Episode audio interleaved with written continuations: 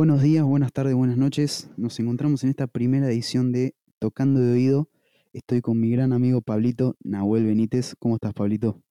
Todo bien, Fran. Buenas a la gente que nos está escuchando. Bienvenidos. Bueno, eh, nada, este es un podcast de, de dos amigos básicamente que no saben nada de música, pero les gusta hablar mucho. Así que bueno, espero que, que lo disfruten y que se copen. Y que se puedan cagar de risa con las boludeces que decimos nosotros. Esperamos no parecer tan boludo como lo somos. eso, va, eso va a estar difícil, bro. Eso va a estar difícil. Bueno, Pablito, contame, ¿de qué vamos a hablar en esta primera edición? Nada, gente, hoy eh, teníamos pensado hablar un poquito de cómo cambió el paradigma de la industria musical, ¿no? Y, y cómo nosotros escuchamos y cómo se comercializa la música a lo largo de estas últimas décadas y estos últimos años. ¿No? Con todo, con todo lo que eso conlleva. A ver qué, qué podemos conversar y, qué boludeces salen sobre la marcha. Claro, y, aparte, cómo cambiamos nosotros, eh, las personas más en este último tiempo, ¿no? De cómo cambió todo eh, en, ramas generales, ¿no? Pero más, eh, más específicamente en la música, cómo cambió todo de golpe en por ahí 10 o 15 años.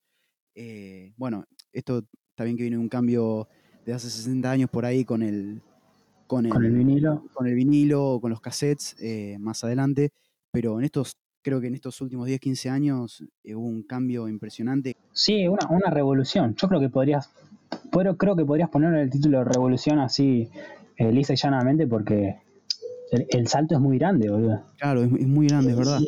Eh, ponele, yo me pongo a pensar y, y pienso hace 60 años, eh, la gente que iba a comprar el, el vinilo, iba eh, encima que no, no, había muchas cosas como para entretenerse como las hay ahora. Claro. Eh, era, era todo un, un, ritual, por así decirlo, ir a una casa de música, ahorrar, ahorrarse unos mangos y comprarte el disco de la, de la banda que te gusta y que te, te, produce una banda de cosas y sentarte en tu casa a no hacer nada más que escuchar el vinilo.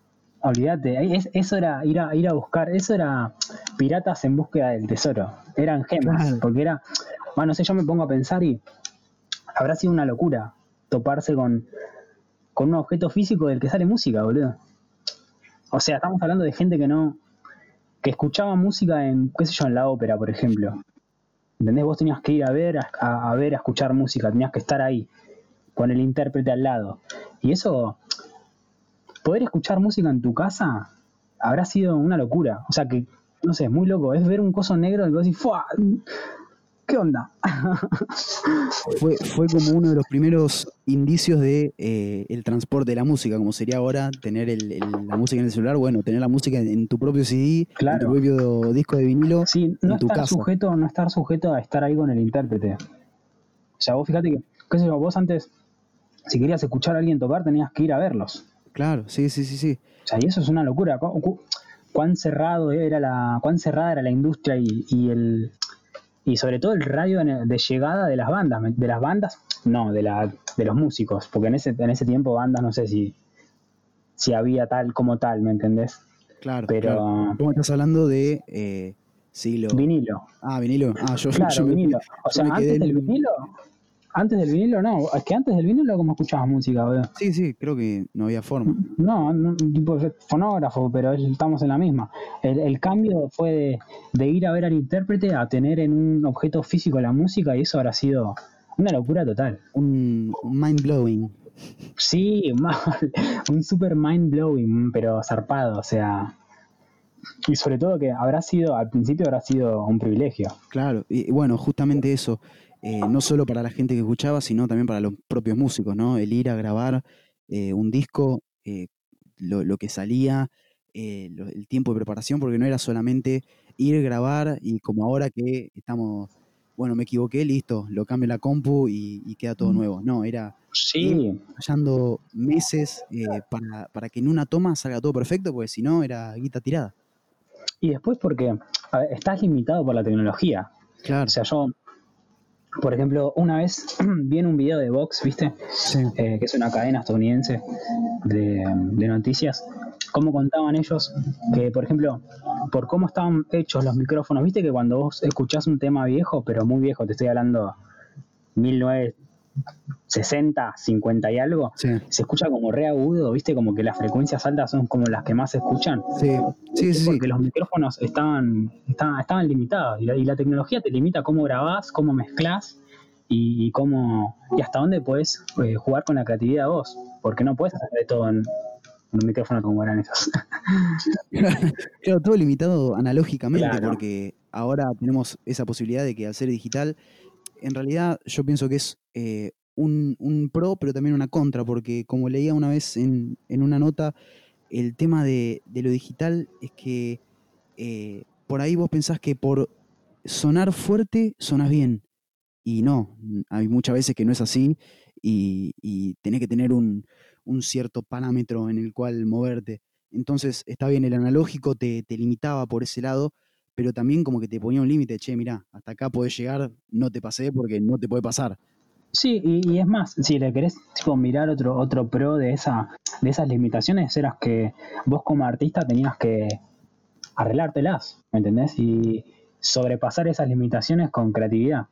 Y hoy, qué sé yo, el que puede y el que tiene un estudio de grabación, eh, con, con mucha práctica y lectura, la información está. Claro, claro, sí, sí, No es que. Y antes eso no, no, no existía. Por eso te digo, era un privilegio grabar, era un privilegio escuchar y era un privilegio tener un vinilo, era todo un ritual. Por eso te digo, para mí eran como, al principio eran como tesoros, ¿me entendés? Tener un, tocadiscos debe haber sido, wow, tiene un tocadiscos.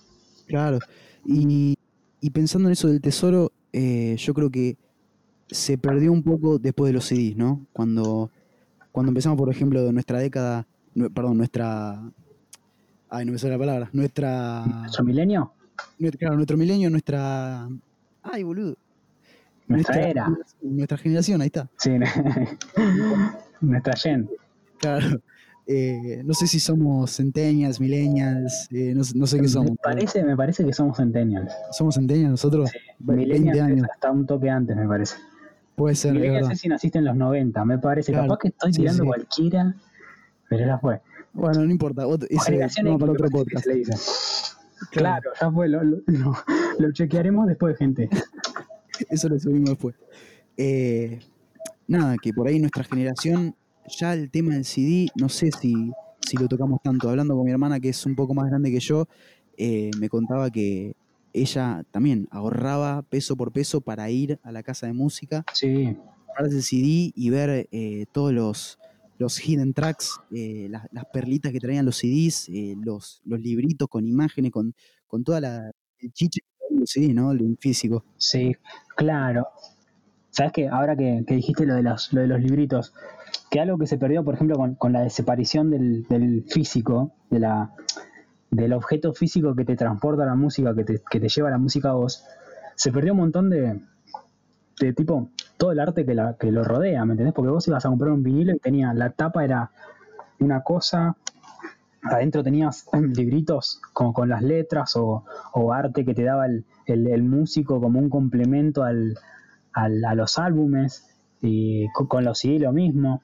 Y una vez que se pierde ese objeto físico, también limitas como los complementos artísticos que les puedes dar a la, no solamente lo musical, ¿no? Yo estoy hablando de, de entrar más por lo visual, por lo... Claro, los complementos que, estaba todo pensado. Claro. O sea, hoy, por ejemplo, vos no sé, querés subir un tema a YouTube, le pones una portada y ya está.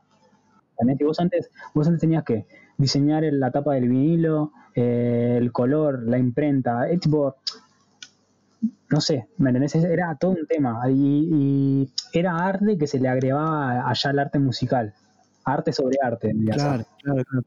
Sí, sí, y que, y que la gente eh, pueda por ahí como entenderlo o, buscarle su propio significado o, o, ver hasta, dónde llega, ¿no? Porque los libritos, ver, bueno, a ver, acá hay un, easter egg, ¿viste? Claro. Una perlita que por ahí no, no se sabe.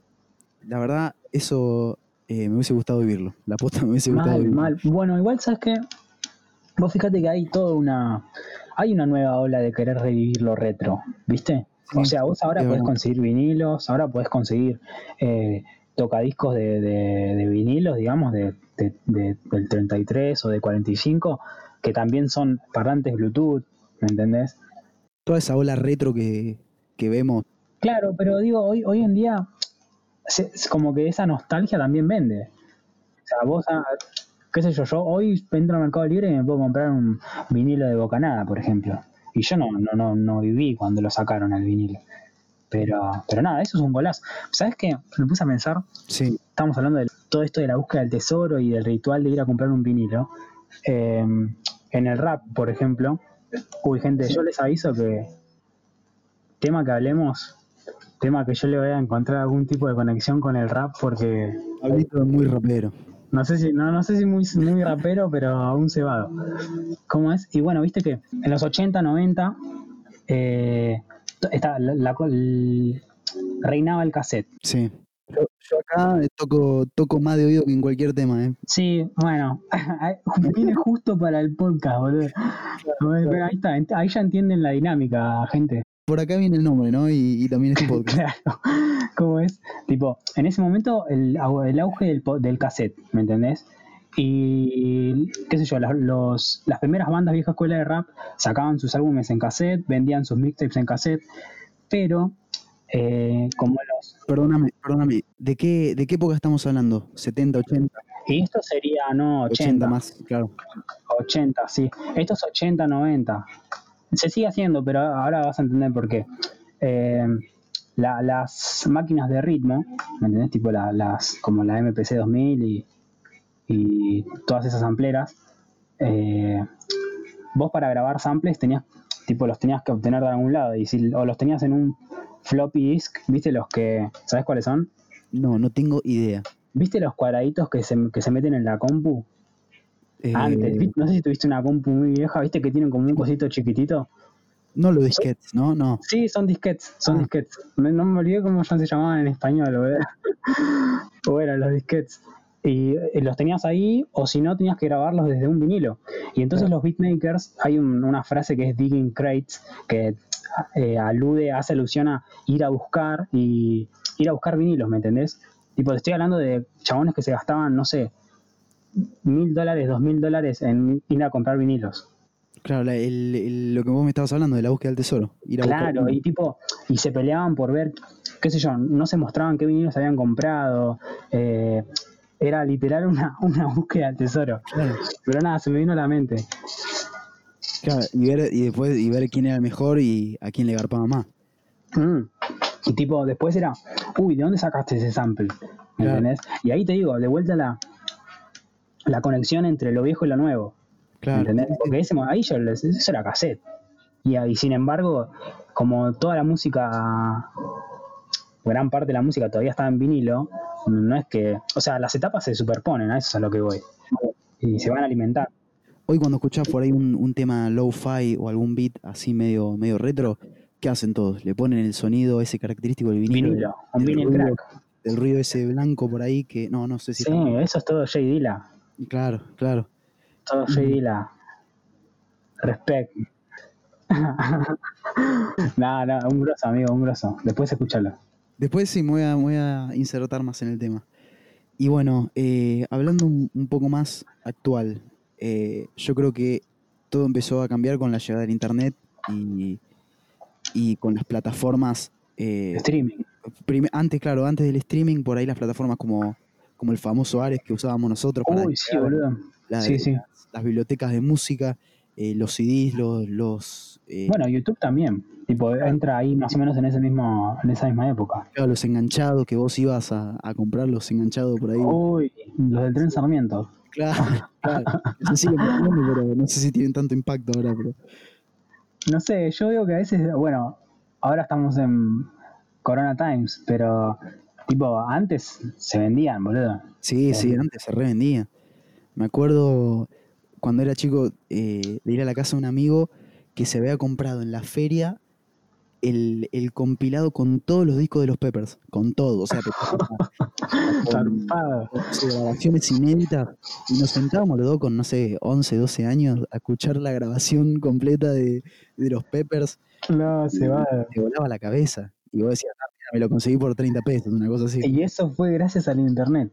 Claro, claro, y, y, a, la, a, la, piratería, ¿no? Que está y a la piratería.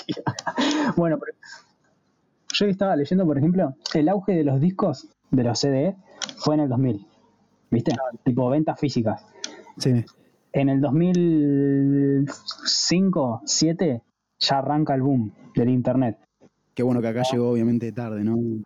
Acá llegó más tarde, pero internacionalmente fue más o menos esa época. Quizá unos años más adelante, quizá unos años más atrás, pero ponemos esa fecha para, para tener de referencia. De referencia. Y vos fíjate cómo eh, eso cambia, tipo, primero cambia, la- primero cambia cómo se comercializa la música, porque los músicos hacían guita con los discos.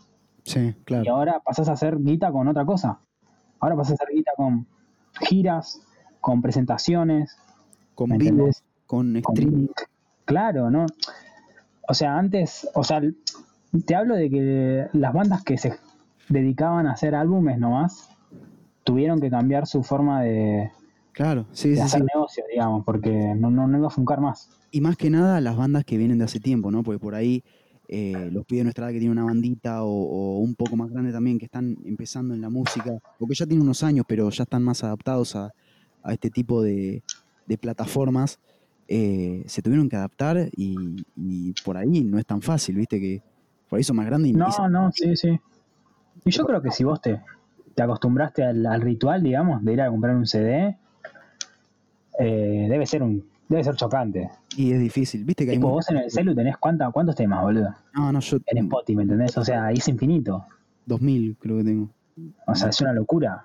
Sí, sí, sí, sí. Y bueno, Bueno, pero eso es la tecnología, ¿ves? Volvemos de vuelta al mismo punto. La tecnología limita y, y permite al mismo tiempo la evolución de cómo se crea y se hace la música. claro, yo se creo que.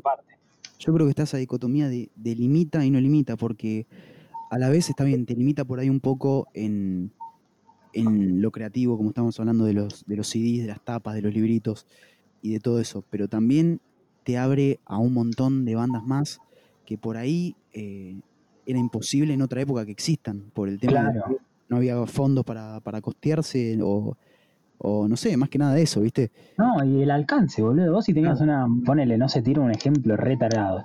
Tenías una banda en Ushuaia, Claro, sacaste un vinilo ¿quién te escuchaba? y de Argentina no va a salir, ¿me entendés? Argentina, Chile. Sí, sí, sí, sí. sí. Y hoy vos tenés una, qué sé yo, haces una banda indie, Britpop, y por allá te escuchan, no sé, en Rusia, ¿me entendés? Y sí, sí. Eso es una locura, boludo. Eso es una locura mal, mal, mal, mal. Por ejemplo, no sé, ver a bandas indie que tienen un disco, dos discos, los escuchan en México, los escuchan en eh, Perú. ¿Me entendés? Es una locura. Y eso, eso está buenísimo, la verdad. Para mí, eso está buenísimo darle oportunidad a un montón de gente que talento hay de sobra. Sí, sí, sí. Y sobre todo, ¿sabes qué te pasa? Para mí abre el espectro de, de posibilidades. Claro, claro. Porque vos antes, bueno, no sé, yo por ahí eh, vuelvo a lo comercial, ¿viste? Pero que muchas veces no tiene nada que ver con la música. Pero No te, no hacer, un, El- hacer un disco sale guita. claro, A- sal- sal- salía guita, ¿me entendés? Hacer un vinilo, por ejemplo. Y esa guita hay que invertirla, claro. Y si te llega a mal. ¿entendés? Y, y hoy en día es otro, el tema es otro. Sí, sí, sí, totalmente, totalmente. Y bueno, tipo, si- siguiendo con lo que veníamos hablando de, del internet y de cómo se abrió la, la gama de posibilidades, ¿no? A mí, por ejemplo, hoy me pasa que eh, me encuentro en un momento en el que no paro de consumir música, Sí, yo, yo ¿me también. entendés? Y si no fuera por el streaming, por las plataformas de streaming y por el acceso, ¿me entendés? Porque es muy, es muy, hoy, es muy- hoy en día es muy fácil. Eh, pon- le das play con el dedo y listo. Y por- yo me imagino que si yo hubiera nacido en otra época, no tendría las mismas posibilidades de, qué sé yo, de hoy, no sé, a mí me pinta escuchar una playlist nada que ver y empezar a escuchar nuevas bandas y así descubrir nuevos sonidos. Claro, nuevos géneros, nuevos, claro, sí. Claro, nuevos géneros mm, y te reabre la cabeza. A mí me parece que eso te, además de que le abre, abre posibilidades para los que hacen música, también abre posibilidades para los que consumen música. Bueno, en eso en- nosotros decíamos de que la tecnología te limita, pero este, es- este ejemplo que vos ponés es claramente que no te limita, o sea, escuchar, Sí, este es uno de los pros, claro, claramente. Sí, sí, sí, sí.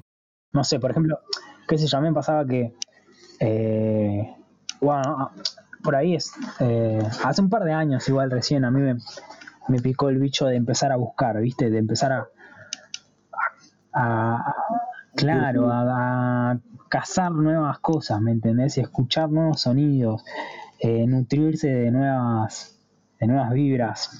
Y, claro, y si no fuera por el, qué sé yo, si no fuera por la tecnología y el internet, eso no, no sería posible. Y eso a mí me revuela el bocho, man. Claro. Bueno, que por ejemplo, a mí me pasa que eh, nunca tengo un peso, entonces Claro, eso más. Un CD por ahí, me compraba un CD y me quedaba. Claro, boludo, claro. O ponerle, no sé, ponerle, te tiro una hipotética. Vos vas a, la disquería, o no sé, no sé, no sé cómo se llaman los lugares, una casa de música. Y vas y siempre escuchabas rock. Y vos no salís de la parte de rock. Claro, sí, sí, sí. Y buscas lo que está ahí en rock. Porque viste que se separan los cositos. Y tipo, a no ser que eras, que seas un valiente, bueno, igual eso tiene que ver con cómo cambió la gente también, porque antes o escuchabas un género o escuchabas otro género, ¿viste? Eso, te iba a decir, estaba como muy dividido, ah, vos sos Rolinga. Claro, ¿no? Si escuchás Soda no puedes escuchar a Los Redondos. Ahora creo que eso no, no está muy presente, ¿no? Como que... No, eso se borró. Yo creo que por ahí sigue la... Bueno, no sé, yo personalmente igual pienso que antes no pensaba así, pero después me di cuenta que era un boludo y que la música es música. Y, lo sigo haciendo. y, que la música es música y tipo toda la música tiene un fin. Y a, lo que iba, retomando esto de lo de los redondos, la dicotomía entre escuchar un género o el otro, que hoy en día eh, se critica a muchas veces sin mirar más allá a los géneros, por ejemplo, que son llamados, mal llamados para mí, géneros urbanos, ¿viste? Eh, sobre todo con. Porque uno entiende, qué sé yo, el reggaeton, el trap. Más allá de que para mí hay trap que después quiere, quiere proponer otras cosas, la cumbia, eh, música que se baila. Eh, viste que está la división entre, che, vos escuchás música de mierda y yo no escucho música de mierda. Vos no sabés de música. Y vos no sabés de música. Y yo creo que, qué sé yo, uno. Si vos escuchás música y no entendés o no te abrís a que todas las canciones tienen un fin de generar algo en el que la estás escuchando, estás mal. Que después haya canciones o haya temas o haya géneros que sean menos complejos, menos profundos, eso es otra discusión. Pero la música es música. Y pero como quién no sé, quién no va lo baile y dice va a ir a unos cumbiones, ¿me entendés? A eso iba a ir. O sea, vos podés saber mucho de música, pero no puedes ir a, al boliche a escuchar Mozart. No, no, claro, no. ¿Y por qué no va? No, no, porque esa música no busca generar eso en vos, busca generar otra cosa. Claro. Pero bueno, viste que ah, de eso sí hay todavía. Por ahí no está mal de escuchar rock, escuchas tal cosa, pero eso sí hay todavía.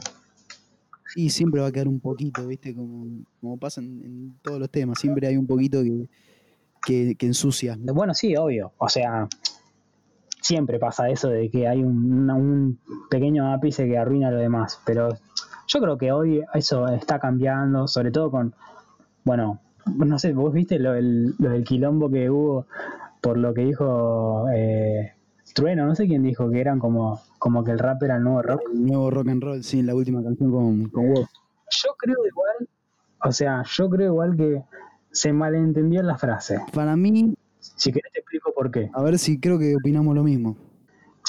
Yo creo que el tipo, va, cuando, cuando salió ese mensaje, primero más que nada, o sea, yo amo el rap y amo toda la música, ¿me entendés? Para que no haya, para que se entienda lo que voy a decir. claro, para que no me den con un palo. Eh, yo creo que la frase más bien se refería, como hablábamos hoy, los tiempos cambian y por ahí antes el género que, que predominaba. Que, ah, predominaba, o sobre todo, ¿sabes qué? El rock era muy, muy... Eh, ay, no me sale la palabra. Eh, transgresor. El rock era muy transgresor antes, ¿me entendés? Y en el rock había protesta, en el rock había... Eh, había queja, ¿me entendés? Había realidad. Más que nada nuestro país con... Nuestro país es el, yo creo que es uno de los ejemplos más fuertes. Claro. El rock como, el rock como, como móvil para transmitir un mensaje mucho más importante que la música. ¿Me entiendes? Y yo creo que hoy el rock ya no, ya no tiene más ese lugar. Que hoy ese lugar lo tienen otros géneros, pero que no significa que estos nuevos géneros sean rock, sean el nuevo rock literal. Porque Charlie García hay uno solo, Gustavo Cerati hay uno solo, ¿me entendés? Y nada, no sé qué pensás vos. Eh, no, yo la verdad opino muy parecido a vos. O sea, yo en realidad soy por ahí más del palo del rock, aunque escucho de todo, yo creo que mi fuerte es el rock. Y cuando escuché lo de Trueno, al principio sí dije como, mmm, ¿qué quiere decir este salame? ¿Qué flash este guachín? pero, después pensándolo bien, eh, es verdad, es como vos decís, o sea, el trap, más que nada, yo creo que el trap eh, tomó un lugar en la sociedad que, que nada, puede tranquilamente eh, compararse con el rock, lo que fue el rock en, los años 70, 80 de nuestro país, y hasta 90 por ahí si, si querés. pero que no quiere decir que, esté mal o bien, sino que es verdad, hay que admitir que, el trap ahora eh, es lo que predomina, es lo mainstream y, es lo que garpa, por así decirlo. Claro, ¿sabes qué? Para mí, una frase más acertada que el rap es el nuevo rock, para mí el trap es el nuevo pop, por ejemplo. Para mí es el, nuevo, pop. ¿Por qué?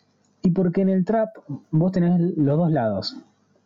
Tenés el trap que por ahí eh, tiene una, una propuesta un toque más, eh, menos mainstream, digamos, menos, más eh, underground. Y después tenés, en el trap sí hay mucho, mucho tema que, que sigue la misma línea.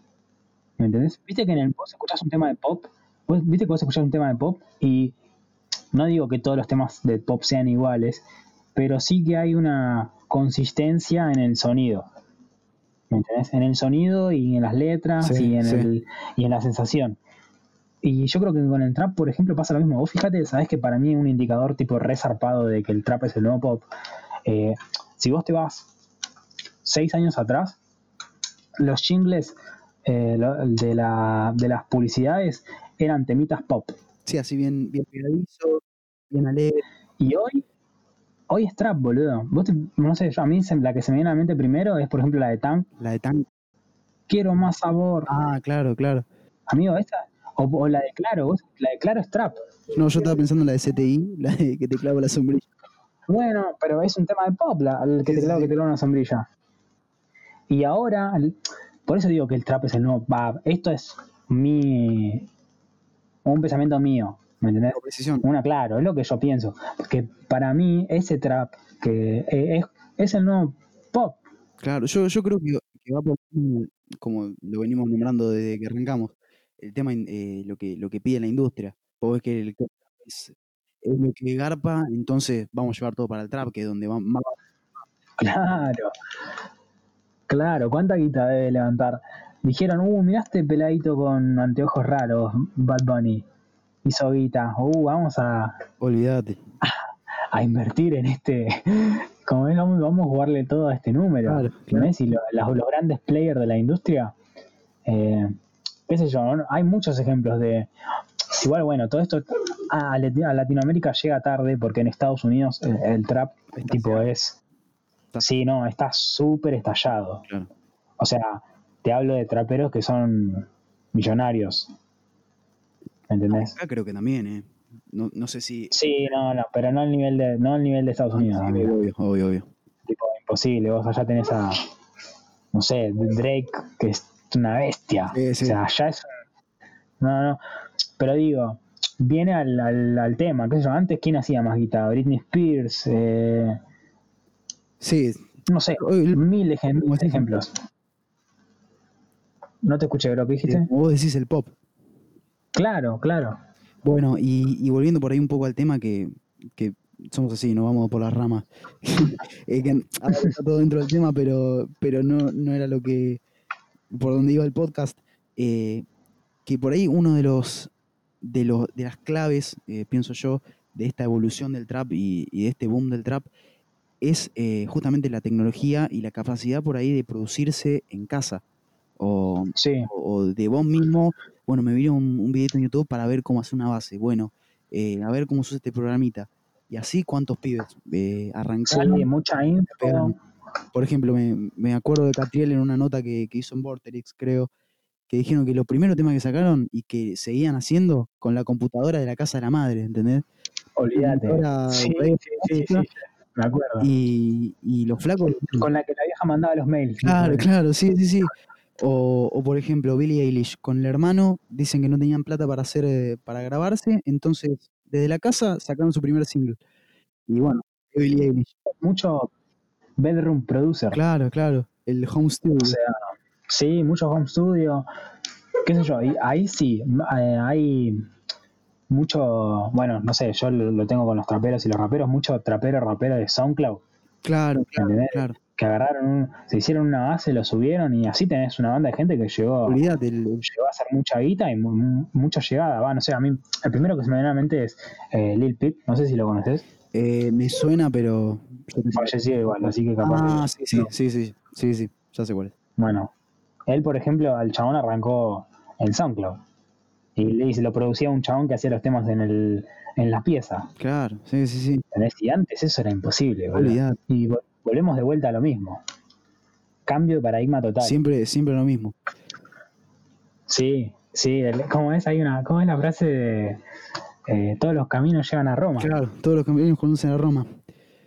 Bueno, y creo que la verdad nos podríamos quedar hablando por horas porque eso es lo que nos llevó a hacer este podcast, de hablar boludeces todo el tiempo de música, pero tampoco queremos que sea muy pesado y, y bueno, nada.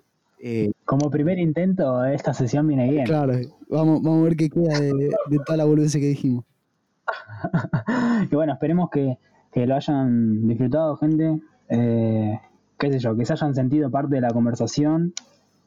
Y nada, que nos acompañen en este, en este nuevo viaje de, que no sabemos de data y boludeces, todo mezclado. ojalá que mucho. Eh, cualquier sugerencia que tengan, sea puteada o, buena onda, son bienvenidas. Así que nada, nos estamos viendo en la próxima edición, Pablito.